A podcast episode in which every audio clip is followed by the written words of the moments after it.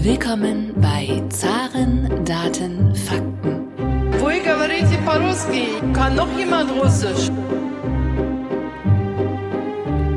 Говорит Москва. Russland ist ein Rätsel innerhalb eines Geheimnisses, umgeben von einem Mysterium.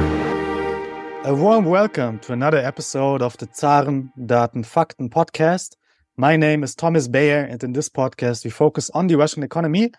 Today, we are joined by Professor Jacques Sapir. He's the Director of Studies at the École des Hautes Études en Sciences Sociales. I hope I pronounced that correctly. My French is already a little bit rusty, but it's a French uh, elite school, and we are very glad that Professor Sapir came back on the podcast. The last time, Professor Sapir, that you were on the podcast, it was in autumn 2022, and we were also discussing the Russian economy. And it was very interesting for me to talk to you back then because it was the first time that I heard the prognosis for the Russian economy for the last year that was around 2 2.5% GDP decline. The other experts before that, they were always talking about the GDP decline even in autumn of last year of 4 or 5 some even double digits. So at the time when we recorded the last episode, I thought even your prognosis was a little bit too positive. But of course, now we have the official data and the decline last year was around 2.1%. So you are absolutely vindicated in your prognosis. It's quite astonishing. Maybe you can tell us why was your prognosis for the Russian economy on point and why were so many other prognoses wrong? The first reason was, of course, that I, I was flowing uh, what my colleagues of the Institute of Economic Forecasting in Moscow were doing and were saying. And I also made my own small uh, economic model and it gave some reason. We know that, that GDP growth was at a minus 2.1. My own forecast was between minus 2 and minus 2.5. I was not very far from the mark. And when you were reading a lot of Russian documents, uh, mostly economic papers or papers written in journals, you will see that the Russian economy was recovering. Of course, sanctions have hit quite brutally the Russian economy by the second quarter of 2022. But what a lot of so-called experts have missed was the fact that the economy then began to adapt to these sanctions. And this process of adaptations was, of course, um, helped, uh, helped a lot by the economic policy of the government. So if you were reading facts like those that I was reading, it was obvious that the shock was partly digested by the end of uh, 2022 and will certainly be digested on this year.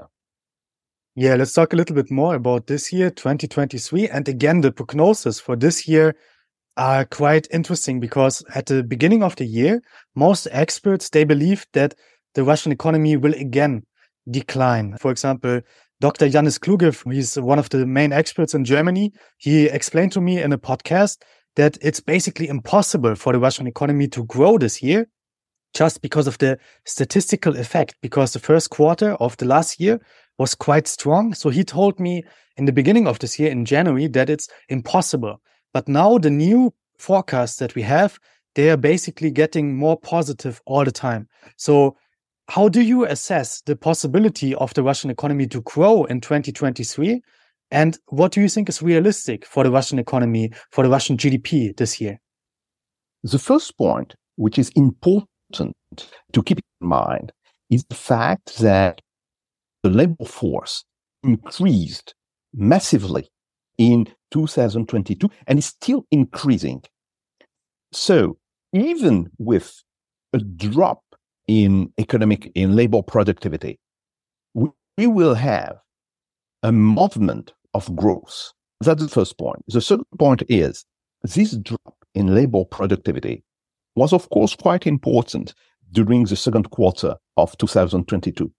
But it is now much reducing And I assume that by this summer, the productivity will have come at the same level as it was at the beginning of 2022.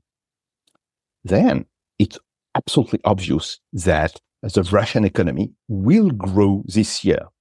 Now, how much? The IMF is giving 0.7 uh, growth for GDP. I think that will be probably much higher, maybe 1.5, even 2%. There is also a point which is important. Yes, of course. And on this point, Professor Kluge is absolutely right. We had a very strong growth during the first quarter of 2022. So the base effect, what we call in statistical economics as the base effect, was bad for future growth.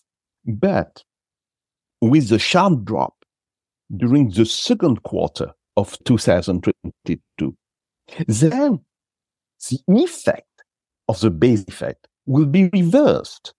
So I think that basically the economic growth in Russia will be as such that the Russian economy will reach the same level as by the end of the first quarter of 2022, probably this year, if not, certainly by the first quarter of 2024. Interesting. So basically, you say this base effect doesn't really have an effect on the whole statistical year of 2023. Because what I also asked Mr. Kluge last time is if the GDP growth of 1% maybe this year is in fact even more because of the statistical effect. But if I understand you correctly, you are saying that this base effect is only in the first quarter and then in the third quarter, this base effect is not visible anymore for the full year. And it will even play in the other direction. The base effect will certainly lead to downgrade as a result of Russian economy for the first quarter. And uh, it's true that for the first quarter, the preliminary data are giving a minus 1.9 uh, growth. Now, because of the bad results of the second and the third quarter, the effect of the base effect will be reversed. That's the first point. And the second point, which is even more important, with the massive increase uh, in labor force and with the fact that labor time, not the labor force, the labor time has probably increased by 10 or even 15% in the industry.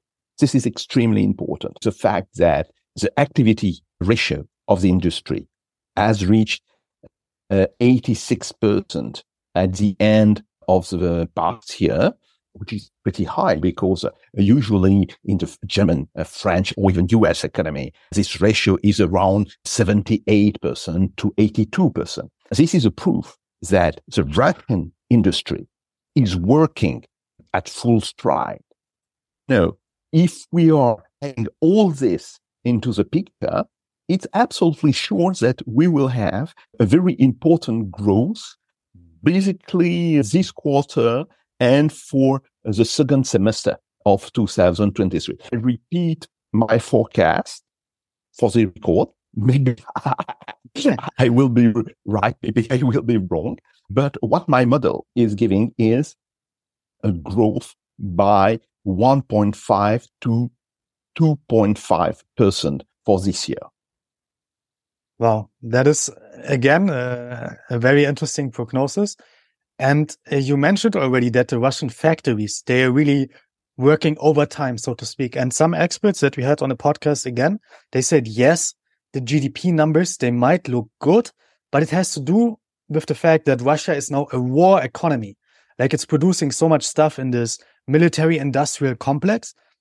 And the other sectors of the economy, they are still going down. So in fact, the life quality is still decreasing. Is this correct? Is the GDP number basically only held up by the fact that Russian arms manufacturers and so on, they are working overtime and the other parts of the Russian economy, the other sectors are still going down.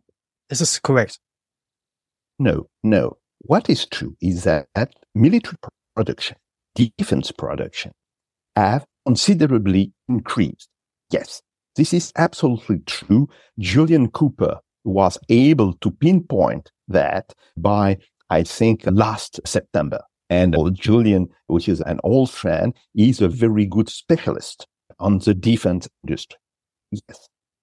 Nevertheless, what is important is that we are not in 1943 or 44. That is, the Russian economy is not working the way the Soviet economy was working during the war years.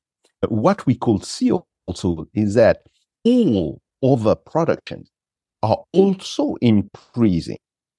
Some are more increasing than others, and some are even still decreasing a little, but they don't have a very huge, very large inputs in the GDP.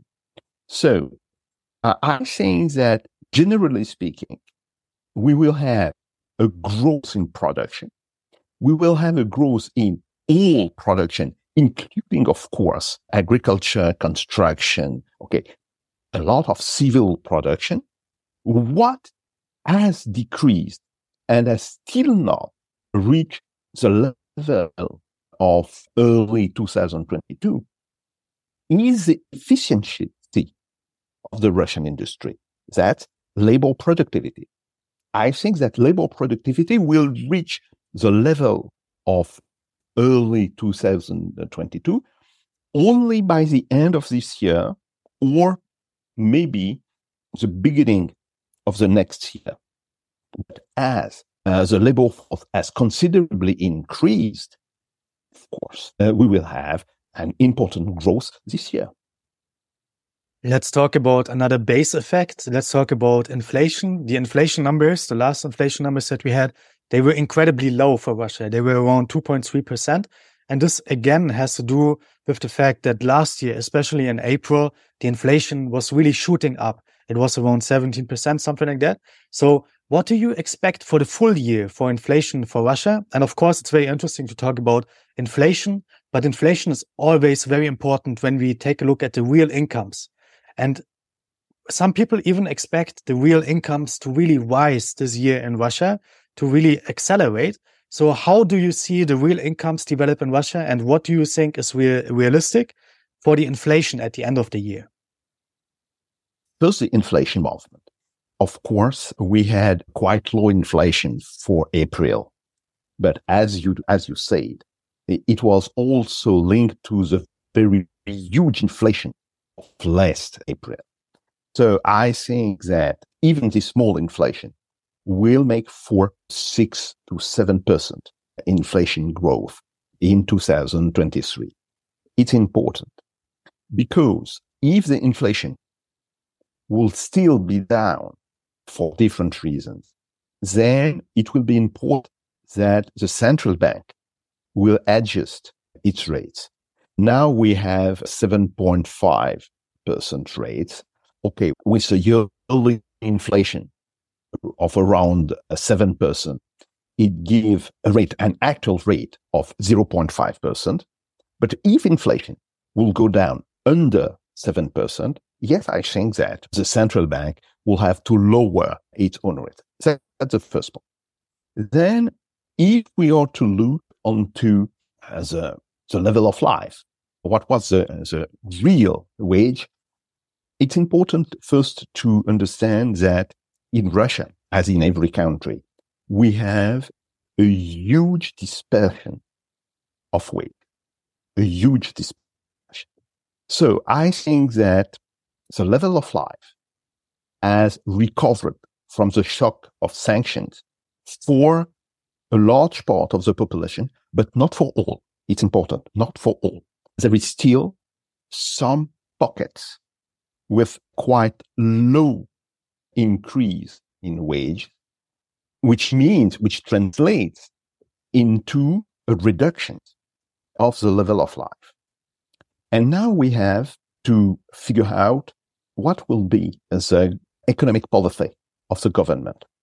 so far, the government has given a very strong support first to people engaged into military operations in Ukraine, yes, and then to relative, and then to people working in the industry. And now what is important to see is what will be the reaction of the government for all of people, pensioners and the like, because they are the ones which will be the much squeezed in, in, into this, this process. People which have a work or which are working are benefiting from the increase in nominal wage. But people which are not working are extremely dependent of level of pensions and the like. And that's why I've said that, yes, we have a general increase in the level of life now in Russia, but not for all the population. And th- that's why it's extremely important to carefully look at the social policy that the government will do, how we will react to that. Another point, the territorial distribution of incomes is, of course, not perfect. And it's also a problem uh, as that has a lot of countries like Germany, like France, like United States. Okay.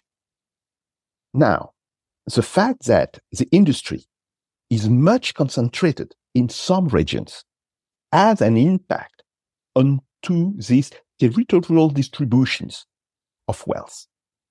And it's extremely important also that the Russian government will adapt its social policy, its policy of support of population to this fact, because people living in industrial regions like Moscow, like the Urals, even Volga Vyatka, they don't need government support.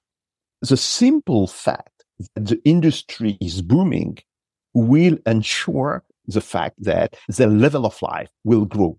But in regions which are not highly industrialized, yes, there is a problem.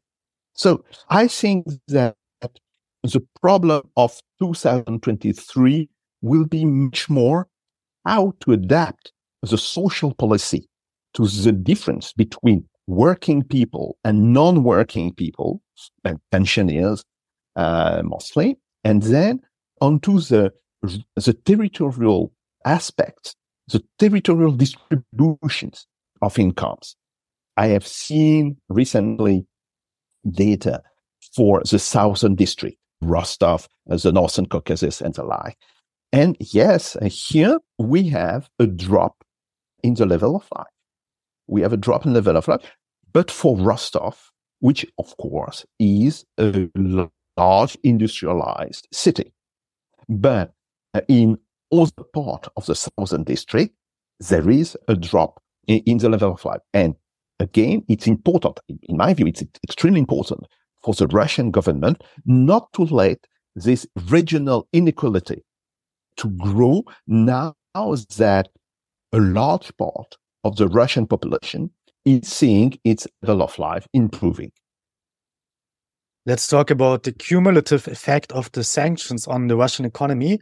For example, some economists, they calculate like that. In 2022, we expected a growth of 3%, but the economy declined by 2%. So they say basically the effect of sanctions was 5%, something like that on the Russian economy. Is this correct? 5%? Generally, this was the impact of the sanctions. Or was it a little bit less? Because I asked myself, last year, of course, we had a decline in GDP, but was it only related to the sanctions or was it also related to the emigration, the mobilization and so on? So how was the cumulative effect of the sanctions on the Russian economy? Can we put a number on that? We can put a cumulative effect of the whole situation. Yes, Russia was expecting growth of between uh, 3 to 4%, and it had a drop, a fall of production of around 2%.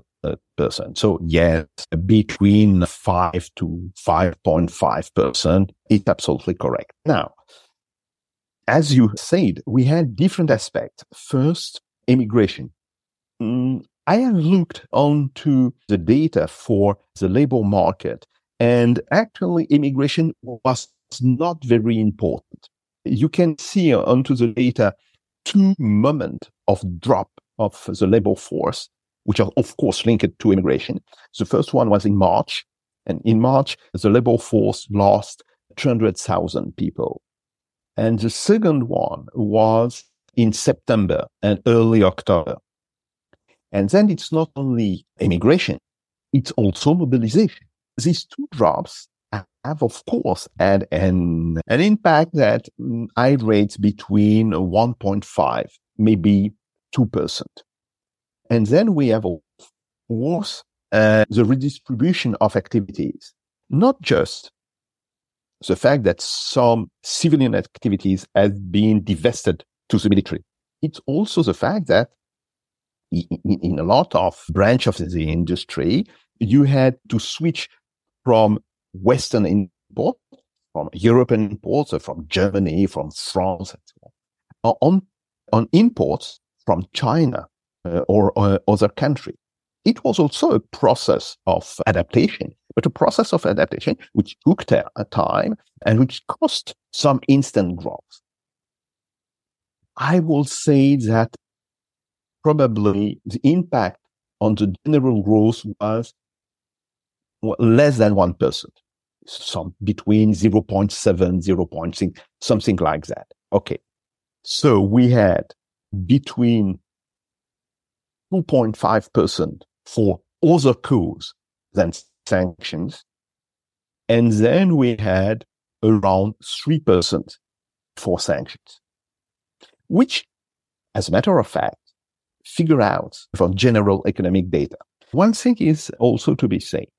I assume that sanctions were at the worst during the second and the third quarter of 2022. And after that, the impact decreased. It's also important to have a kind of dynamic view of the process. That is, if you have a look on data by June 2022, I would say probably the impact of sanction was 5%.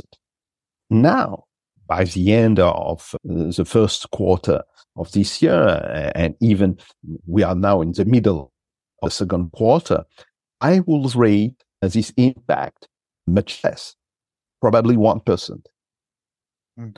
But we have still the weight of other impacts. So what we could say is that yes, sanctions have hit hard the Russian economy between March 2022 to July or, or August 2022. Then the Russian economy has recovered. It has recovered much faster than we expected. Because if you have asked me my own forecast by the end of June 2022, I will have said yes, a 4%, a drop of GDP of 4 or 4.5%. Yes. No, the Russian economy recovered much faster than we have expected. And it's also a point which has to be very carefully uh, uh, think out, you know, why it has reacted so much faster than was expected. I think that first it was private initiative. Clearly, the fact that a lot of entrepreneurs have reacted very well. The second fact was the impact of the government support that's also the third point was the fact that the Russian population didn't panic. The Russian population adapted its level of life, uh, its level of consumption to the new situation.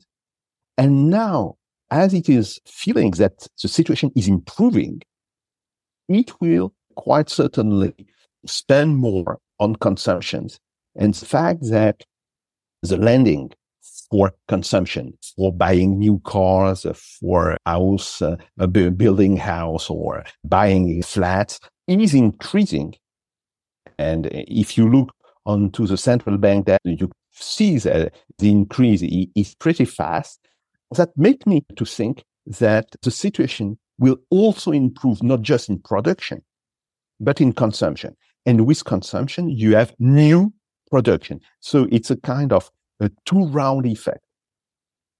First, the industry very well reacted to sanctions. Then the population has understood the fact and now is more or less going back to its previous habits of consumptions, which will also give a new boost to the industry. You are focused right now on the Russian labor market, if I understand it correctly. And you talk about the shortages of the Russian labor market. So, in your view, I think this is one of the biggest problems for the Russian economy at the moment. Maybe you can give us um, a quick insight into the problems of the Russian labor shortages. And maybe you can tell us also what could be done to address these labor shortages and what is the Russian government doing to address the labor shortages? Yes. If you are seeing the facts like they are right now, you can derive from these the idea that by the next year or maybe the beginning of 2025, the reserve of the labor will be exhausted. Yes.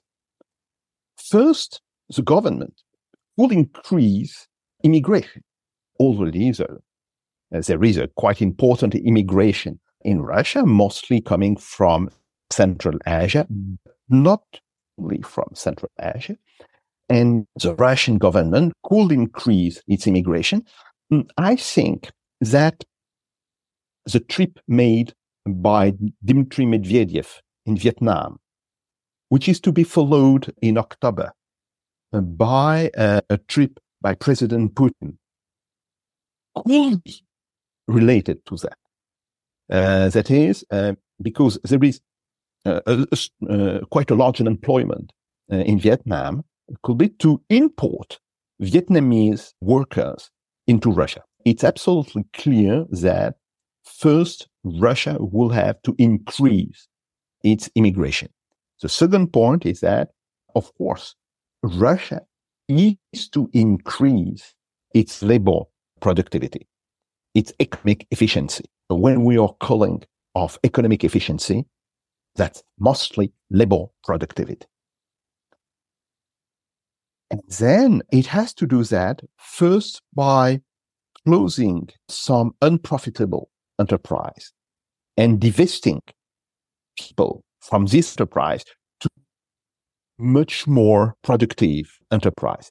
So that there is to be a huge movement of, I will not say reform, but restructuration uh, into the Russian economy. If Russia want to keep quite important growth years to come. Now we come already to the last question, and it's about the economic debate in France, because we are, of course, following very closely the economic debate in Germany about the sanctions. I think we are playing some part in this debate as we have all the experts in Germany that are driving the public debate forward also on the podcast. But we cannot really understand the situation in France. Maybe some people can, but people who do not speak the language they do not know so much what is going on there. So maybe you can enlighten us a little bit. How is the debate going on in France? What was expected by the sanctions and how are they now evaluated? And have they been seen as a success or a failure? And generally, the debate, how has it evolved in France? You have an official discourse, an official saying that is, yes, sanctions are working. They are eating hard the Russian economy. When you are asking to people what things that, well, uh, how are you doing that? What are the facts? They are evading the questions. I know that some of my journalist friends have asked to Mr. Bruno Le Maire, the, Minister of the economy and finance in France. What about this Russian collapse that you forecast in February 2022? And just not answered the question. So we have this, this discourse, which are an official discourse, but no more.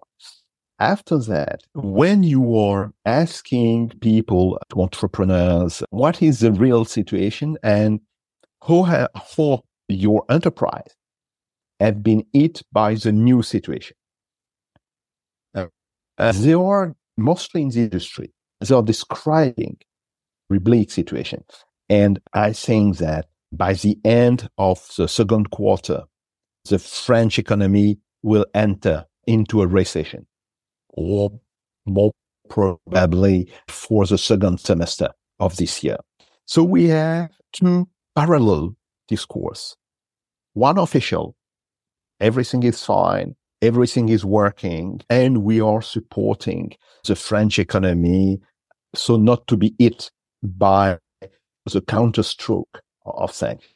And then when you are asking to people in the field, what is happening really? I say, no, we had some very serious difficulties. And the more so because now we are beginning to feel the impact of the German recession. The French and the German industry and economy are so much interlinked that you, you probably know the saying, if Germany is coughing one week after the French economy has the fever. And now that the official data in Germany are showing a drop in the GDP, a drop in production, I will not be uh, surprised that data in France will give us the same picture, but with probably a three months delay, between three months and, six months delay. So uh, I think that the French economy has been quite shielded by what the French government did, and the French government spent a huge amount of money, probably more than 4% of GDP, just to shield enterprise and households from the high inflation of previous winter. But no, he can do that forever. And we will begin to eat the consequences of sanctions now on our own economy. How much we have to see that, but I am quite now quite sure that the data for the second semester will be much worse than what are the data for the first semester. Mr. Sapir, it was again a pleasure talking to you. To summarize, your forecast for this year for the Russian economy is around 1.5 to 2.5% even. And uh, you also explained why the labor shortage is really one of the biggest problems for the Russian economy at the moment. We will watch the situation again.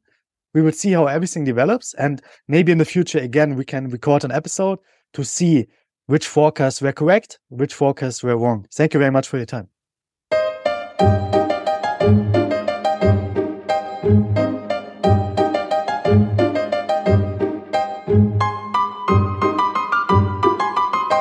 Podcast wurde präsentiert von der Deutsch-Russischen Auslandshandelskammer. Die Deutsch-Russische Auslandshandelskammer ist mit 1000 Mitgliedern der größte ausländische Wirtschaftsverband in Russland.